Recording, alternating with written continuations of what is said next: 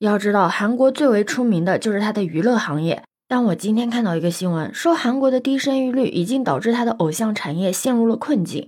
为了解决练习生短缺的情况，不少韩媒公司将目光转向了国外。说实话，我当时看到这个新闻的时候，我第一个联想到的就是他之前的一个新闻，说韩国近四年内有近万的幼儿园关门。你要是走在韩国的大街上，看到别人推婴儿车，那个婴儿车里面可能坐的是小狗，你是不是觉得这个新闻听上去好像有点离谱，但是好像又有点合理？那为什么会出现这种现象呢？你好，我是当当马。你知道吗？韩国为了刺激生育，在过去的十六年里面，一共砸下了二百八十万亿韩元，大概是一点五万亿人民币。但是很明显，没有起到什么效果。根据韩国国家统计门户网站数据，去年韩国过半市郡区新生儿不足一千人，这是什么概念啊？很多网友都戏称，打败韩国的将会是韩国人自己。要知道，韩国的出生率已经连续两年在一百九十八个国家中位列倒数第一了。很多的幼儿园、妇幼医院啊，都被改成了养老院。韩国自己也预言，韩国将在二零二五年步入超老龄社会。为了刺激生育呢，韩国还计划出台了三十岁以下生三胎男性免服兵役的政策，并且研究向每个孩子支援两亿韩元作为生育补贴，向生育夫妻发放产假进行育儿。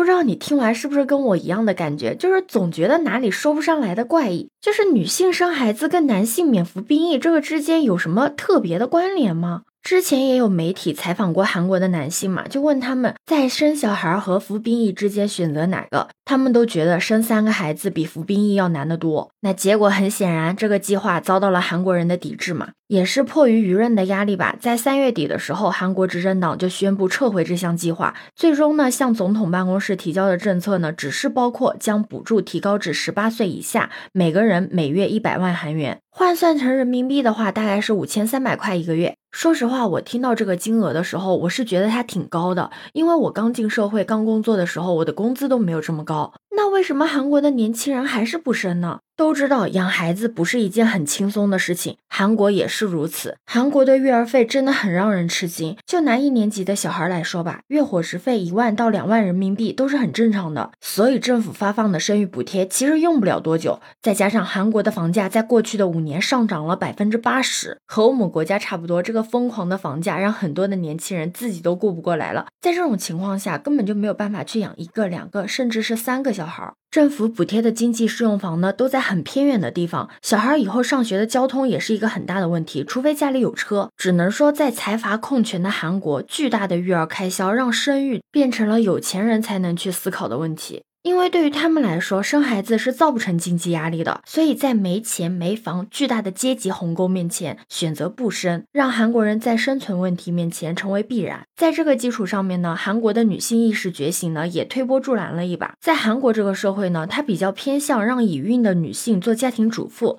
不知道你有没有看过一个电影叫《八二年生的金智英》？如果你没有看过这个电影，我还是很推荐你去看一下的。这个电影呢，讲述了很多韩国女性婚后的一个真实的状态。当时这个电影还因为太真实而被抵制过。我们都知道，在一个家庭中，需要妻子负责的事情有很多。如果长期困于家务劳动，是很容易因为丧失价值感而感到抑郁的。虽然说现在社会对已育女性的歧视和偏见在慢慢减少了，但是很多女性在生育之后的两三年不接触这个市场，那种陌生感会很强烈。而且生完孩子之后呢，韩国女性的婚姻也会出现一个问题，就他们会处在一个疲惫的状态里面。但这个时候，丈夫们呢都在忙于工作，没有办法给妻子感情支持。那韩国生育的女性呢，经常会面临着一个丧失工作的现实压力。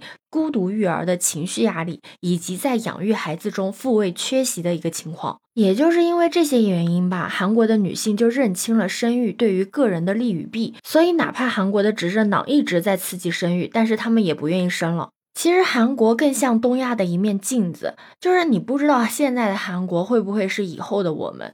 因为房价、就业、抚养子女这三座大山平等的压在每一个东亚年轻人的身上，对此你有什么看法呢？可以把你的想法留在评论区哦。如果你喜欢我的话，也可以在我们常用的绿色软件搜索“当当马六幺六”就可以找到我哦。欢迎你的订阅、点赞、收藏、关注。这里是走马，我是当当马，拜拜。